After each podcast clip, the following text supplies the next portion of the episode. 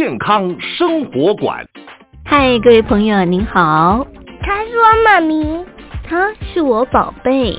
大家好，欢迎你和我妈咪一起加入健康的行列。这里有医疗保健资讯，有专科医师的访谈，有亲子教养专题，还有包罗万象的健康讯息。欢迎您锁定健康生活馆，一定要听哦。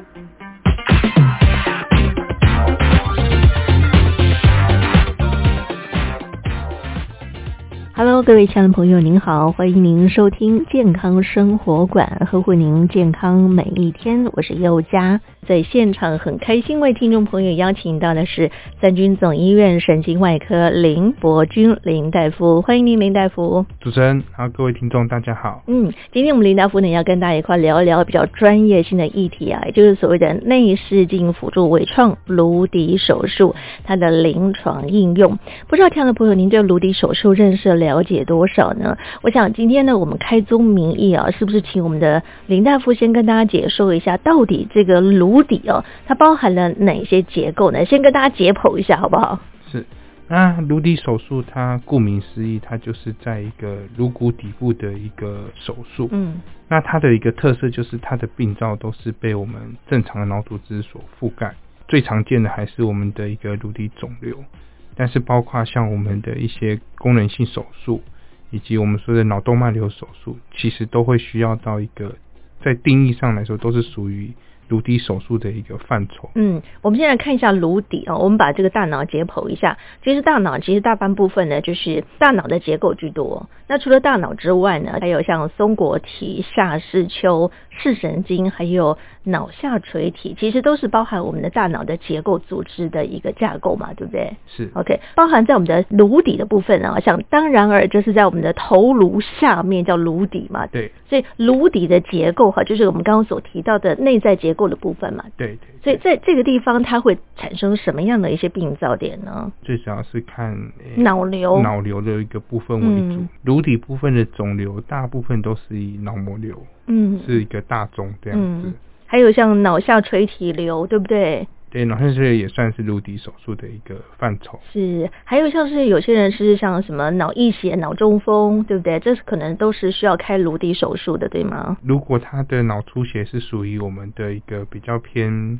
颅底范畴的话，它也在定义上来说也算是一个颅底手术的一部分。嗯，另外呢，我们刚刚有提到一个像听觉神经啊，听觉神经产生一些障碍，比方说有些人是有听觉神经瘤、脊索瘤啊，哈，软骨肉瘤、鼻腔。内的一些恶性肿瘤，是不是都要开这样的一个颅底手术呢？对，它也都这些都是属于我们的。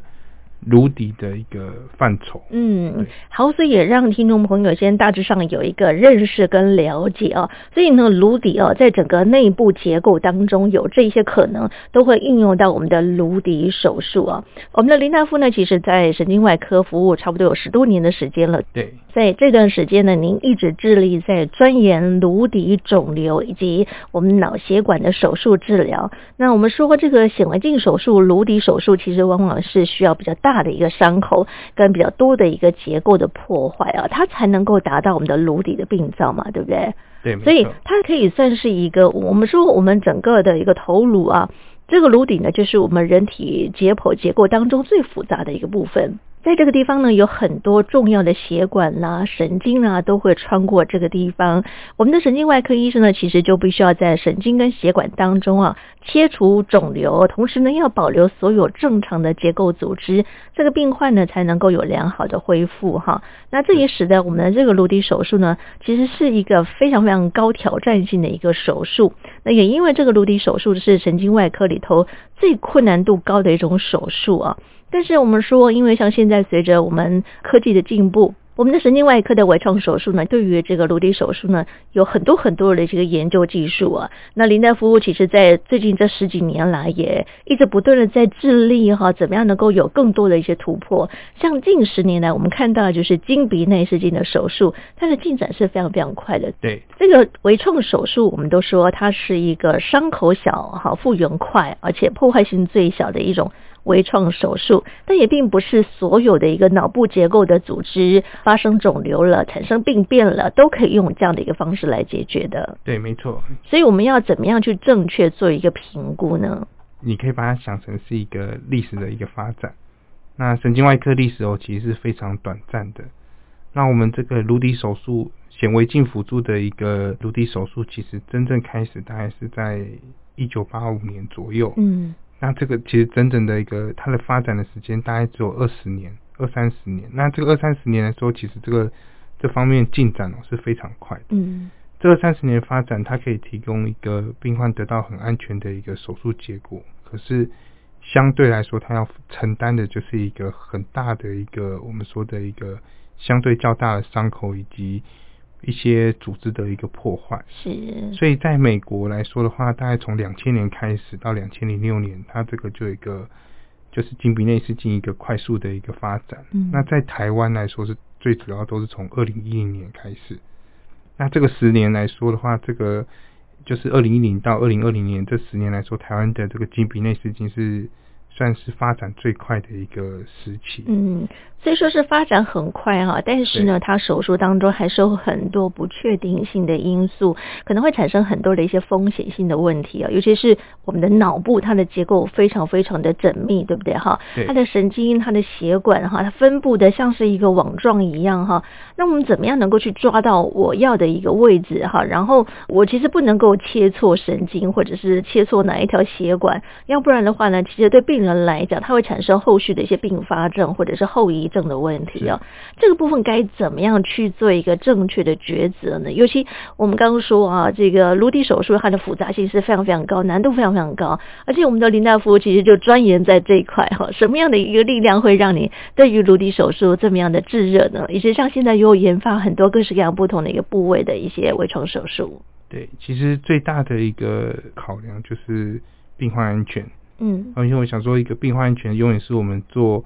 考虑一个手术的一个最重要的一个考量，是，好，我们最重要是要先把病患的这个安全性来放在这个我们的首要的一个考量的一个部分。大家都希望说，我们伤口越小，破坏就是越小，然后最好是外面看起来都没有伤口，嗯，然后又可以把这个病灶安全拿掉，这个是最理想的一个状况。嗯，那我们刚刚有说，这个这十年来的这个经鼻内视镜的快速发展，经鼻内视镜它有它的一个。临床的一个局限性，就是它还是有一个，我们最怕就是术中造成一个大血管的受伤跟术后的脑脊髓渗漏，所以它变成是它在解剖的限制上面，它有些太外侧的病灶是没有办法去处理到的一个情形，所以在我们这个院部长官以及我们科部的一个师长的一个勉励下，我们就是从二零一七年开始。尝试新的一个不同手术路路的一个内视镜手术，嗯，那目的很简单，就是我们希望提供一个新病患一个新的一个的。伤口小的一个微创内视镜的一个手术治疗选择，是我们说人体很重要的一个器官哈，不外乎就是我们的心脏跟我们的脑部哈。那我们说这个颅底手术呢，又在我们的呃头颅底层的地方很重要的一个结构的组织啊。那对于我们的神经外科医师来说啊，其实挑战性就非常非常的高了，对不对哈？对。尤其您刚刚提到了，我们其实在手术的过程当中呢，颈动脉的伤害跟术后的一个脑脊随意的渗漏，这些其实都是我们在手术过程当中要去尽量去避免的，对不对？对，一定一定要去避免的。是，可是如果说真的不小心啊，我们比方说，哎，切错神经了，或者是切错哪一条血管了，怎么办哈？它还有修补的可能性吗？呃，它是可以去补救的，但是我们说预防胜于治疗，嗯、就是最简单的方法就是不要去发生这些我们所谓的一个手术并发症，就是最好的一个。策略是，所以就是说你们在术中的评估就很重要了哈。对，我们怎么样能够在手术之前先完整的帮病人做一些全面性的评估的工作？我大概手术从哪里进去啊？走到哪个位置？我应该怎么切？其实像现在透过内视镜都是透过 monitor 的方式啊来做一个精密仪器的切除手术工作嘛，对不对？对。所以相对的，你们在仪器的操作上面就非常非常的熟练喽。对，这个就要真的要感谢我们院部长官了。这个还有提供我们一些高价易装的部分。嗯，那包括在术中的一个导航，以及我们的一个术中的一个 ICT，就是术中电脑断层，嗯，以及一个术中的神经监测，这些都可以很精准的帮我们在手术中去定位，嗯，以及一个确认病患的一个神经功能的一个。安全无虞，这样是，所以就是工欲善其事，必先利其器哈。就是其实拜科技之赐，很多的一些专业仪器哈，引进到我们的医疗团队当中哈，包含我们在手术里头呢，就可以有很好的一个运用跟发挥的地方。像刚您提到了导航系统，包含了我们怎么样去做一些定位的工作哈。一旦我们这些都架构好了之后，真的开始手术的时候，就比较不会出错嘛，对不对哈？那不会出错的情况底下，相对的病人的术后成功率就会比较高。一点点了哈，但是难免，我觉得在这样的一个颅底手术的过程当中，它还是有它一定的风险性。比方说，真的不小心哪里出了状况的时候，造成半身不遂啦，或者是其他一些并发症出现嘛。对对，所以这个就是我们说发展新的手术的一个必要性的原因在这，因为每个手术神经外科很特别的地方就是它有非常多的术式。那为什么它有这么多的术式？简单来说，就是因为它没有一个最好的术式，嗯嗯，所以变成是每个病灶其实都像是一个必须要做一个克制化的一个考量，嗯嗯，我们针对每个病人他的一个一个根据他的位置还有肿瘤的一个大小，甚至他的一个年纪什么的。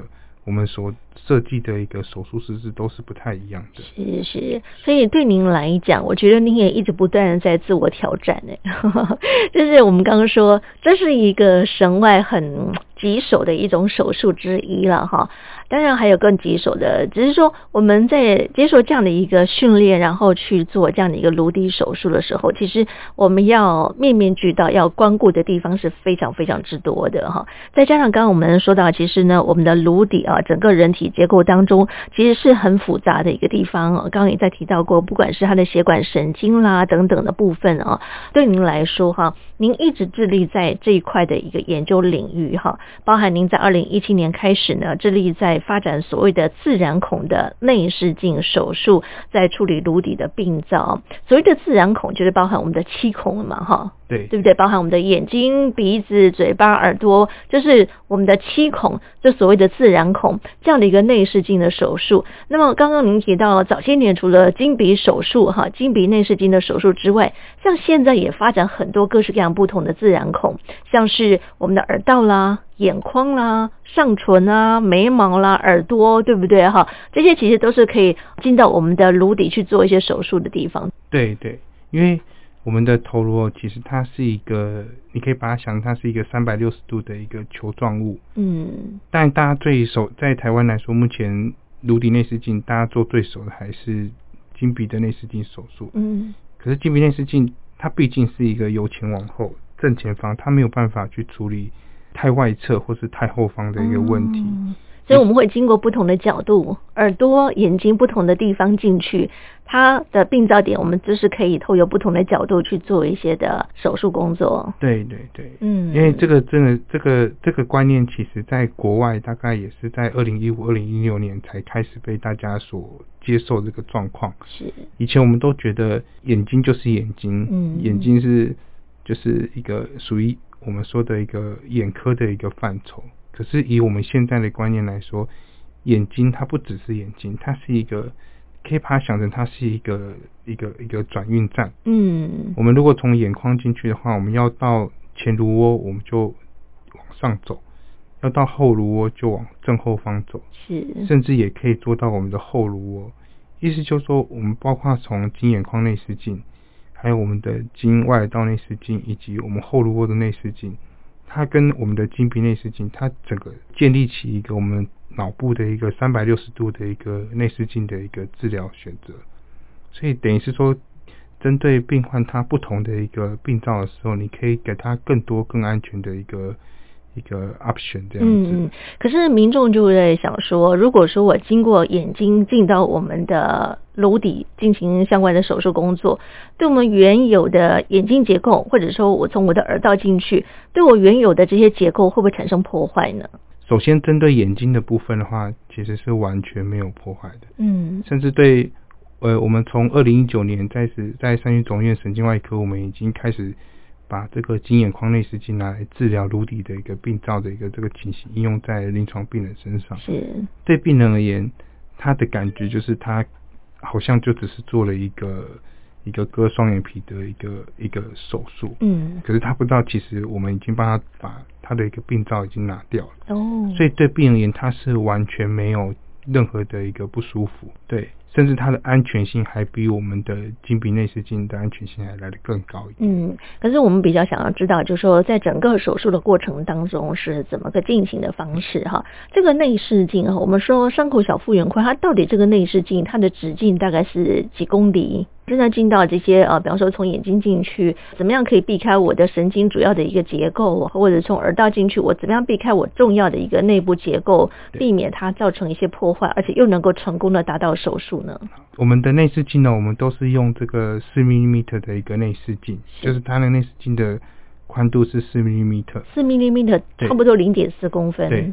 然后它那个管，我们的那个 endoscope 的长度是十八公分。嗯，其实内视镜哦，它比较特别的是它的头部的光源是一个一个放射线的一个环状的一个光源，意思就是说，它只要在它的头 tip 端，它提供一个很强的一个光源，所以小小的一个一个空间哦，就可以就很像那个探照灯一样，就可以得到一个很好的一个。一个手术的一个清视野的一个清晰度，嗯，那在内视镜的一个的领域来说，就是我们说，就是夜间讲说，你只要看得到，你就有机会吃得到。哦，那也是因为这也是拜科技这个光源所的一个，就是我们说光学的一个进展所示，所以它提供了一个很好的一个光学视野，可以让我们在很小的空间里面看得非常非常清楚。嗯，然后。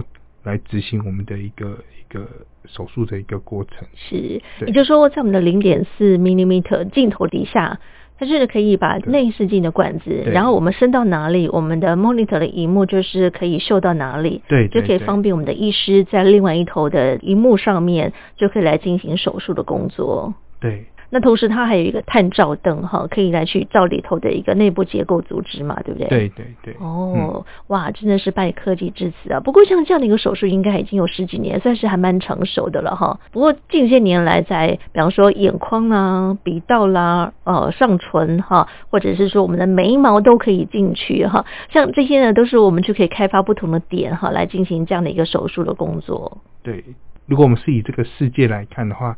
其实这个在国外哦，其实也是这几年发展的如火如荼的一个部分。嗯，所以我们也是尽量去能够跟上这个国际上它的这个这个发展的一个步调，这样是是。所以我们是不是相对的也到国外去取经哈？就看看这些比较先进国家他们的手术进行方式是怎么样，然后我们去学习他们的一个系统，回到国内再进行我们的临床的手术。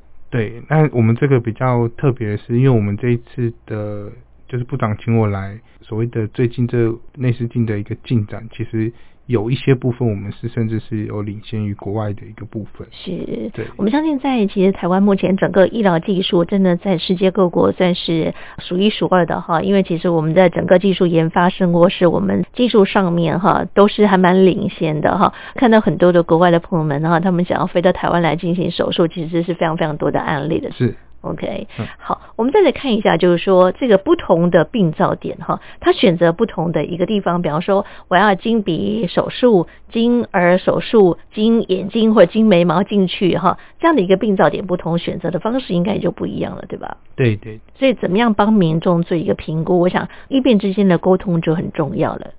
好，同时也要去看看怎么样去避开一些风险性的问题。所以我们在整个手术之前，大概要做哪些准备工作，可以避免后续带来的一些并发症，或者是说一些风险性的评估该怎么做呢？我们通常最重要的哦，最重要的就是看这个病灶，它跟我们的正常的结构的一个关联性是什么。如果今天它这个病灶跟我们的一个正常结构是有一个很清楚的一个一个我们说的交界的时候，嗯，这时候它的一个手术的安全性就相对来说是比较高的，嗯，对。那这种这种的一个案例也是比较适合用一个内视镜的一个治疗来执行这样子，嗯，对。那相对来说，如果是针对有些的病灶，它是界限可能没有这么清楚的一个情况下，那像这种案例的话，我们可能就反而不建议病人采取一个内视镜的一个治疗，因为这样它的风险性就会明显就会比我们的一个传统的颅底手术来得更高一点。是，对。所以我们说传统手术跟像现在所谓的微创手术啊，相较之下，它可以说是减少很多的一些并发症哈。但是呢，某些程度也会有所谓的缺点跟限制性的地方。对对，最大的考量啦，最大的考量永远都是病患的安全性。嗯，内视镜的一个微创手术，它提供给病患的效果的好处很直接，就是伤口小，嗯，恢复快。对，但是相对来说，它因为它毕竟内视镜，它就是一个有点像是我们说是一管窥天，就是它就是有看一个部分，所以如果这个肿瘤太大，或是它跟正常的脑组织是全部是粘在一起的，这种反而就就要跟病人讨论说你是不适合做的，是，对，就要很诚实的跟他讲是不适合的，嗯，对。好，所以它的优点呢，就是伤口小，手术时间短，失血量比较少，病患呢恢复也比较快，哈，住院时间相对的也就缩短了。对，因为这样的一个手术的方式呢，对于正常脑部的伤害比较低啊，所以我们看到手术之后呢，脑出血的几率相对的也比较低。对，而且呢，它的神经功能保存的几率呢，较传统的手术还要再高很多哈。嗯，其实很多的一些内视镜的手术呢，它在术后啊，病患有比较高的一个神经学功能的恢复比率会比较高哈，所以就是像现在我们很多的一些第一线的手术呢，大半部分都是会采取微创手术哈。但是刚刚我们的林大夫也说，不是所有的一些病灶都适合微创的手术哈，还是要看看病灶点它的一个位置、它的大小，再来决定到底适不适合来做这样的一个手术的工作。对对对。好，所以呢，它比较适应的，比方说像是转移性的脑瘤啦，哈，部分的脑室肿瘤，哈，像是大脑出血啦，哈，等等，这些其实都可以经过专业性的评估，都可以来做这样的一个选择嘛。对，而且呢，它不需要勾脑，所以勾脑指的是什么呢？勾脑应该是说脑组织的拉扯，嗯，就是说，因为如果像颅底手术，我们刚刚讲说，颅底手术的定义就是它是被正常脑组织所覆盖。那我们的这个，如果像比较传统的手术，它需要去看到这些病灶的时候，必须要把正常脑组织拨开，才能看到这些病灶。嗯。可是本身把正常脑组织拨开这个动作，就有可能会对脑组织造成损害。嗯。那这个我们叫 braintraction，就是勾脑，翻成中文就是勾脑。是。那这个动作应该是要越少越好，甚至是没有。这样才能对病患的一个安全是达到一个最好的一个效果。嗯，但是如果说你要去找的这个病灶点，你没有把它拨开一下一下的时候啊，是不是就达不到那个病灶点的位置呢？那这个就是内视镜手术的优点。嗯，因为我们刚才讲说内视镜它只有宽度只要四米米嗯，所以它只要一个很小的空间，它就可以达到一个，因为它又有十八公分的一个长度，所以它很小的空间。就可以达到一个很深的一个一个病灶里面，嗯，然后它就是等于是穿在穿在那个我们的脑池，就是脑部的一些小的空间的空隙里面，有点像是我们在塞车的时候，摩托车在车子里面钻来钻去那种感觉，嗯、是，对。所以我们说啊，我们要做一个手术呢，事前的完整评估就很重要了哈。即便我们觉得这个病患他或许应该可以来执行这样的一个微创手术，但是我们说手术呢，它其实是需要全身麻醉的，对吗？对对对。对，所以如果说这个麻醉风险，通常就是说我们要看当事者病患他的年纪、跟他的心肺功能、跟他的肝肾功能好不好。如果说这个病患哎，全部的评估都 OK，但是呢，他的心肺有问题，肝肾有问题，这个时候没有办法进行全身性的麻醉的时候，是不是相对的这个手术也没有办法进行呢？理论上是没有办法进行，嗯，因为颅底手术本身都是一个相对比较费时的一个手术。是，而且呢，我们有担心，就是说手术的过程当中是不是会有出血感染哈，跟这个神经的一些伤害的问题啊？除非说这个医生他的技术是非常非常纯熟哈，要不然其实我们说我们的脑部结构是非常非常精细的哈，稍微一个脑神经不小心去动到了，伤到了哈，对我们整个的一个脑部的结构其实影响性是终身性的，对不对哈？对，而且很多。神经是没有办法，就是说哦，我今天伤害他，或者是啊不小心啊弄得怎么样的时候，他就可以修补的回来的哈。所以有时候是不可逆的状况底下，即便我今天脑部的肿瘤我把它手术很成功了，可是我伤到一个神经啊，后续带来的一个并发症，对病人来讲也是不完整的嘛，对不对？对。所以这个部分要非常非常的小心，对不对？对，对病患来说，才能够真正把自己安心的交给医生来处理。对，只要脑部手术，我们第一件想的就是安全性，永远都是以这个病患的这个安全性放在我们优先的一个考量的首要的一个方向，这样子。嗯，是的确啊、哦。所以在这样的一个过程当中呢，其实我觉得我们在第一线的医护同仁会用非常非常缜密的一个角度来帮病患来做一些处置的工作。我相信在这段时间哦，林大夫你应该处理很多的一个 case 啊，是不是？我们可以来分享一下，有没有一些比较特殊的案例呢？呃，我可以分享一个那个我我印象中非常深刻的一个那个。金眼眶内视镜的一个肿瘤的一个手术的一个病患，她.是一个七十岁的一个婆婆。嗯，那她是在二零一九年的时候，那时候她是一个我们说的一个胶质瘤，就是恶性胶质瘤。然后那时候是在高雄治疗，其实那时候她的手术是治疗的非常成功。那二零二零年都恢复的很好，可是，在二零二一年呢，她就在他的一个海马回的时候，那边就有一个。就是很明显的一个复发。那其实因为他之前胶质瘤，他有照过手术完之后有照过那个放射线，所以他的那个头皮哦，左边的那个头皮都就是很像那种我们说长满了那种水泡，就是你你你只要轻轻一碰哦，他那个头皮就就就是就会开始流汤流水这样子，就不是很 OK 的一个情形。可是他的肿瘤又很明显，就是有复发，嗯、所以那时候跟家属讨论好之后，我们就选择了用这个经眼眶内视镜的一个方式去帮他去拿这个肿瘤。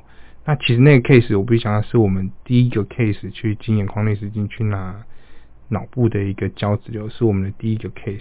是。那那时候我是跟眼科部的一个李隆基那个李医师去合作这样子。嗯那整个手术过程也都非常的一个顺利，嗯、然后我们术后的片子来看，都拿的非常的干净。那对婆婆而言，对她而言，她就是。他他就说他好像割了一个比较大的双眼皮，哦，这样子。那其实这个是这个 case 是让我印象非常深刻。是，对你来讲，其实也是一个非常值得骄傲的地方哈。因为对三总其实是第一例经眼啊内视镜做一些处理的工作哈。对，对，而且它的成功率是非常非常高的。对，因为经眼眶拿胶质瘤，其实这个本身在国际上的案例不超过五个。嗯嗯。那这个 case 其实我们也定。有点像是被被迫要执行这样的一个手术的一个治疗，因为、嗯、因为他的本来的伤口的部分不是很这么的健康这样子。嗯。但是如果我们以结果论来看的话，其实是非常成功的。那其实这也是提供了一个一个新的一个手术的一个治疗契机这样子。嗯。对，像如果以后有其他的 case。我们可能就也会把这个经眼眶内视镜当做是我们的考量之一，这样是。像现在呢，除了鼻腔，除了眼眶哈，我们刚刚也提到了很多的临床第一线的医生也会去考量病人他的需求。我要从耳道进去，我要从上唇进去，还是从眉毛进去，其实都有哈。对对对，就是说看病人他的病灶大概是位在哪一个方位，从哪里进去比较方便去取他的病灶点哈。这样的话呢，其实可以方便医生。啊，去做一个手术的工作，因为毕竟我们刚刚说，我们的颅底其实整个的一个神经结构是非常非常的多元的哈，所以我们以尽量破坏最少，帮病人考量最安全的一个状况底下，我们再来进行这样的一个手术的工作哈。那是不是我们可以从直接从颅底，假设我们如果说病灶刚好是在颅底的某个位置，从后脑进去开一个小洞，有没有这样的可能性啊？也是可以的，对，嗯，那后颅卧内视镜手术，这个又是另外一个。诶、欸，它就是一个历很长的一个历史故事，这样子。是是。那因为我说这个都是都是历神经外科历史都是非常短的。嗯。那内视镜应用在我们的后颅哦，其实它比较大概从二零零五年以后才开始比较有进展在这个部分。嗯。那以前我们都觉得后颅卧就是小脑的病灶嘛，就是好像只有小脑病灶才适合用后颅哦。可是从二零一五年开始，大家开始把就是一些我们说的小脑天幕上，就是大脑的一个结构，然后它是比较偏后方的，也都是可以从后颅窝用内视镜来做一个治疗。是，那伤口都大概四五公分而已，但是却可以达到一个，就是一个破坏很少，甚至是一个非常安全的一个一个。一个那个手术的一个治疗结果，嗯，对，所以我觉得不管是脑部的什么样的一个结构组织啊，一旦发生病变的时候呢，医生就要帮病人想方设法，看看什么样的方式对病人来说是最好。而且呢，也可以方便的帮病人来解说他病灶的问题啊。但是呢，这是安全性的评估，再加上病人本身的身体状况的评估，这些都很重要哈。也就是我们所提到的这个风险性的评估啊，希望能够把这个可能发生的并发症降到最低，成功率可以拉高哈。对，目前来看，我们在临床做了这么多起的 case 的脑部结构，包含我们的颅底的手术啊，成功率都可以达到百分之多少呢？如果是我们基本上选择。颅底内视镜手术的大前提就是我们要先确保这个病人他是执行这样的一个治疗是安全的。嗯，所以如果是以安全性来说的话，这是一个几乎百分之一百的 OK 的一个情形。这样子，OK，哇，百分之百啊，听起来其实蛮振奋人心的哈。对对对，嗯，因为他其实就是在因为。做内视镜的治疗跟我们说做开颅的治疗的一个它的考量是不一样的，嗯，所以在做内视镜治疗的时候，我们会把安全性的的。这个重点会放的非常的一个 priority，就是放在非常前面的一个考量。嗯、是，对。所以再一个问题就是，民众很想知道，就是说我今天做了这样的一个手术哈，不管是开颅或者经哪一个自然孔进去哈，后续我们就是怎么样来评估？哎，医生是不是有把我的一个病灶拿干净？如果没有完全清除干净，后续的复发率是不是相对会提高？那再次手术会不会产生粘连性，或者是说，哎，手术会有更多的一个并发症或者是风险性的问题出现呢？对，这个就是另外一个议题，就是说，这个是在神经外科界一个非常大的一个议题，就是我们说的一个 residual tumor，就是一个你可以把它想成它是一个治疗策略的一个部分。嗯，有时候我们的因为这病人会有一些临床症状，就是他的这个病灶或者是肿瘤已经大到压迫到组织。是。那有时候，我们当然最理想的情况下，我们是希望把所有的这个的的这个肿瘤都拿掉。可是有时候，如果这个肿瘤太大，或甚至说它跟它正常的脑组织太粘连的时候，我们为了安全起见，我们会留一部分、一小部分在跟正就是跟正常脑组织粘在一起的部分，我那部分我们会让它留着，嗯，不要去碰它。为什么？因为碰了你可能。相对你要付出的这个风险性就会明显的提高。可是如果说它原来病灶还有一点点残存在里面，你不碰到未来复发率还是会有的。对，那那剩下的肿瘤怎么办呢？那这时候我们的思维逻辑就要改成是控制。嗯哼。那这个控制就是靠电脑刀。哦。对，那这个放疗的部分。诶诶，算是一种放射治疗。是。对，那这个电脑刀就是我们之前的一个。朱大同朱部长，那他也是这方面的专家，嗯，那他去 Stanford 去学这方面的专业，就是说针对某些的一个我们说的一个这方面的一个肿瘤，我们当没办法很安全的确定用手术来切除的时候，有时候电脑刀反而就是一个很好的一个治疗选择，嗯，那目的可能不是在控，就是不是在把这个肿瘤杀死或拿掉，目的就是在控制它，不要让它再快速的增长。对，所以这个是一个治疗策略的一个一个，算是一种哲学问题这样子。嗯，不过我们刚刚听您说哈，就是切除完一个良性的肿瘤之后呢，通常术后是不需要再放射治疗哈。但是如果是是恶性肿瘤的话呢，即便切除完了之后，还是需要透过放射性的治疗来做一些辅佐，它才能够延缓肿瘤复发的可能性嘛，对，对不对哈？不过，这个放射性的治疗仍然有它的局限性哈，包含呃肿瘤的大小啦哈，它的形态啦。一般来说哈，认为三公分以上的脑瘤对于放射治疗是不是效果都比较不好呢？嗯，其实这个是一个，因为我们说的这个放射肿瘤科，其实他们也在进展，嗯，所以他们其实现在的放射技术，已经是。就是的，已经是也有一个蛮大的一个突破。嗯，就我的了解，甚至他们现在也有所谓的术中放射，就是他手术肿瘤拿掉之后，他们可以直接在病灶的那个地方做一个放射，去减缓这个这个肿瘤复发的一个可能性。嗯、那这样的方式其实是在像身体其他器官啊，像我们说的大肠癌或者是在乳癌，其实都有这方面的一个一个研究在在进行。嗯，对。那在脑部的话，目前是没有这方面的 data，但是就技术层面的话，他们是有这样的一个一个一个技术的一个。一个成分在里面的，嗯，哇，所以在术中就直接可以做一些放射性的治疗工作了。OK，可是我们术后还需要继续做放射吗？如果因为现在的我们现在的治疗都是跟着美国的 guideline 在走，嗯，所以，诶，简单来说就是人家建议什么我们就照着做，对。但是其实，在不管是科技的一个医疗的一个产品，还有一个技术方面的话，其实都是有突破的。所以意思说，将来这个我们所谓的标准治疗，会不会因为这些科技的一些进展而做一些调整？我相信是会的，是是，所以以前呢，我们说啊，开脑它算是一个大手术哈，而且是啊，对病人、病人家属来说是非常紧张害怕的一件事情啊。但像现在技术越来越成熟了，而且呢，我们也辅佐很多专业的科技仪器加入了哈，伤口小复原快啊。但即便是如此的话呢，它还算是一个刀嘛哈，就是算是一个手术啊。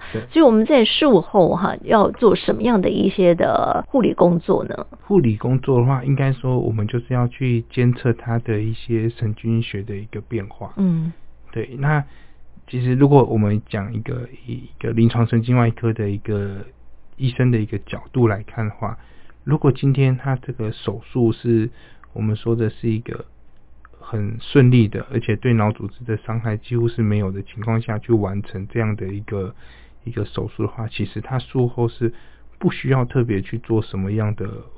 的护理照顾的一个部分，嗯，伤口呢，可能刚刚开始手术完的时候，是不是会红肿热痛啊？哈，是不是伤口要怎么样可以避免它感染的风险啦？亦或是在平常的饮食上面怎么照顾呢？等等这一些，对，其实都不用特别去，都不用特别啊，对，因为现在的以前的观念都觉得哇，手术完要好好休养啊，还要补一下啦。对，现在的观念都错了，现在观念都是追求我们希望你手术完之后。尽早的回归到你的这个生活形态，或者是你的正常的生活步调去，对，好好休息就好了，是吗？也不用休息，就是 也不用休息，对，就是正常生活。自己手术完马上就可以进入正常生活，啊，不需要几天的修复期吗？哎，我们比较不建议，因为有时候你下床，我们说尽快下床活动，嗯，其实才是对病患最快的恢复。是，对。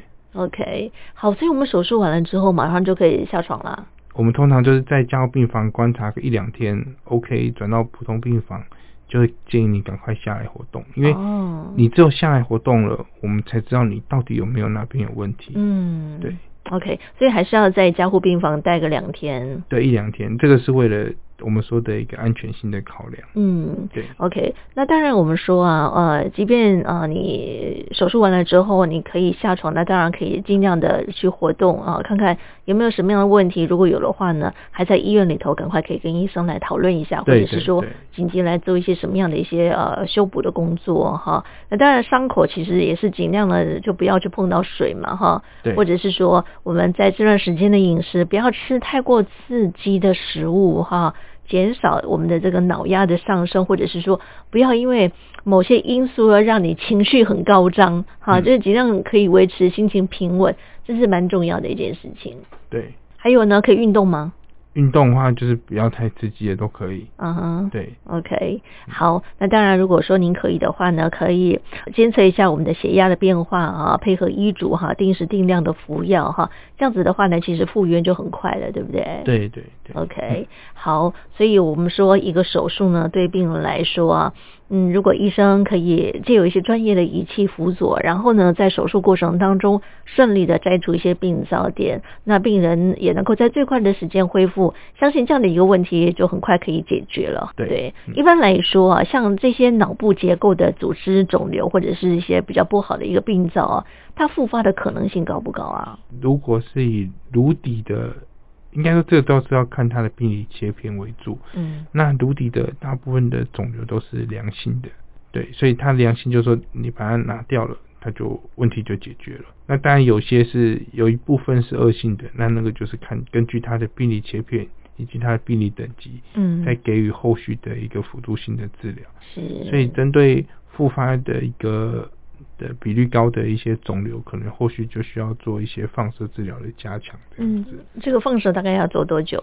这个我就不敢给一些专业的一些意见，嗯，因为。他们这个放射线的武器其实有非常多种的，哦，包括电脑刀、螺旋刀啊，对对对，甚至现在的一个中指刀，其实都是一个在进展的一些东西。嗯，我们所谓的标准治疗，这些以后可能再过几年，这些标准治疗的。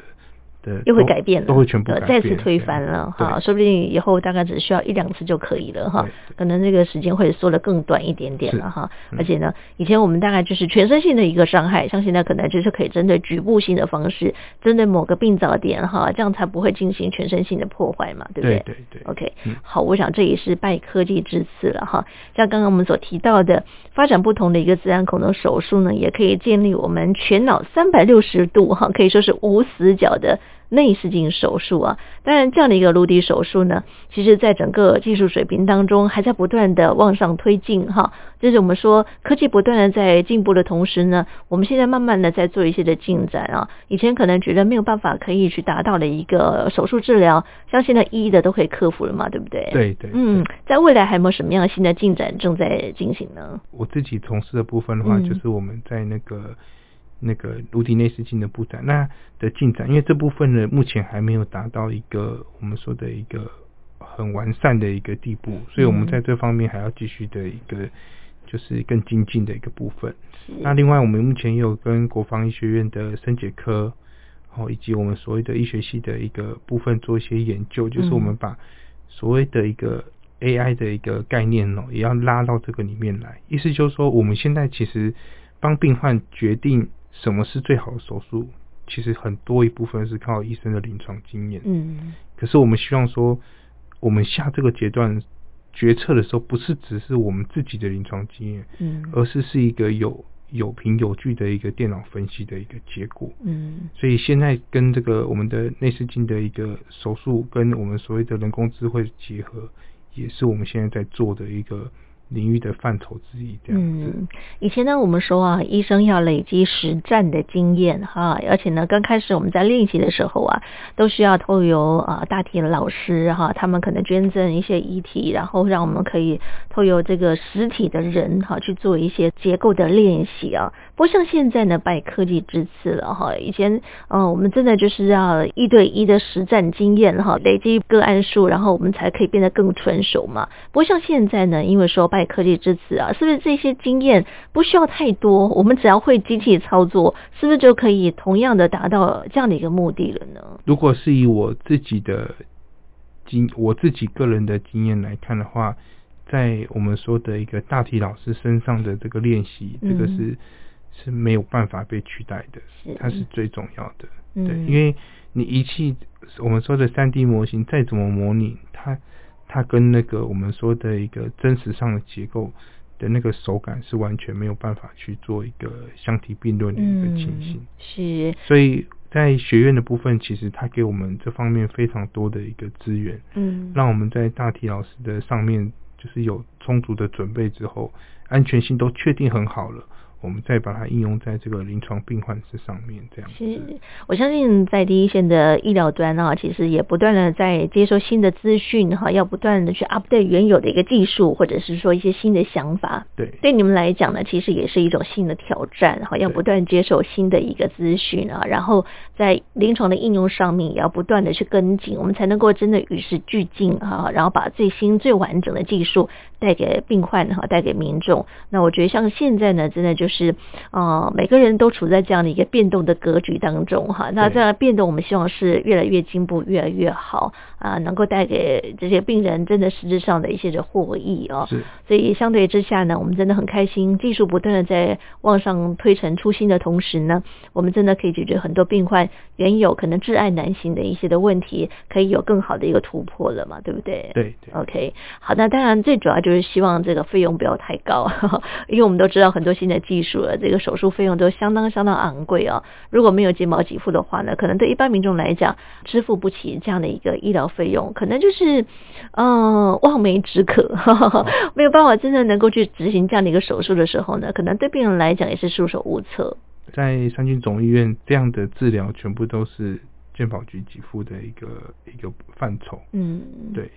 OK，好，那真的就可以解决很多病人的问题了哈，因为我们知道，像现在很多新的仪器啦、新的手术啦、新的技术都没有给付哈，所以对病人来说，动辄都要几百万、几十万哈，可能不是一次手术就可以完成，需要两三次的手术哈。当然，真的不同的一个病灶点、不同的一个疾病，它可能选择的术别又不一样啊。如果说真的可以帮助民众来解决这个金钱的问题的话呢，或许才能够真正帮他们解决手术带来的一些的苦恼，对不对？是是。嗯、OK，今天很开心，我们都有三军总医院我们神经外科的林伯君林大夫的说明，让我们更加清楚了解这个内视镜辅助微创的颅底手术啊，让听众朋友对于这个颅底手术目前进展的方式呢，有进一步的认识跟了解。谢谢您，林大夫。好，谢谢谢谢主持人，谢谢大家。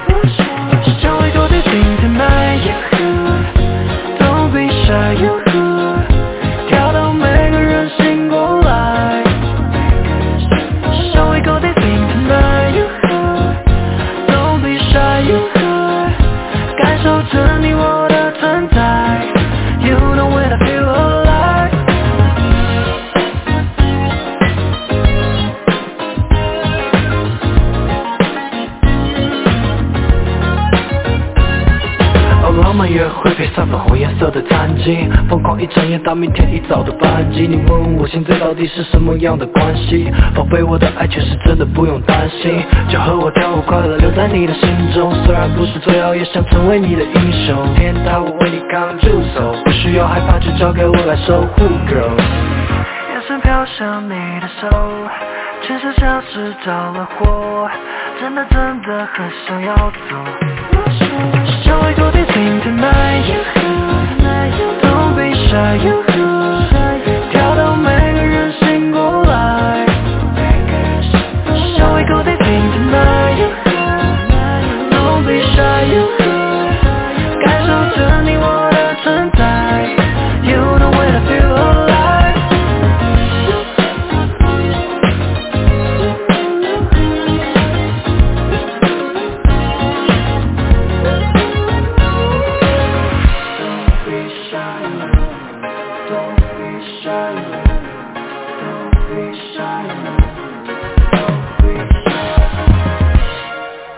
此刻，亲爱的朋友所听到的是汉声广播电台健康生活馆，我是佑佳。很快的，我们今天节目进行到这里呢，要跟听众朋友说再会了。感谢您的共度，祝福您平安健康，我们下次见，拜拜。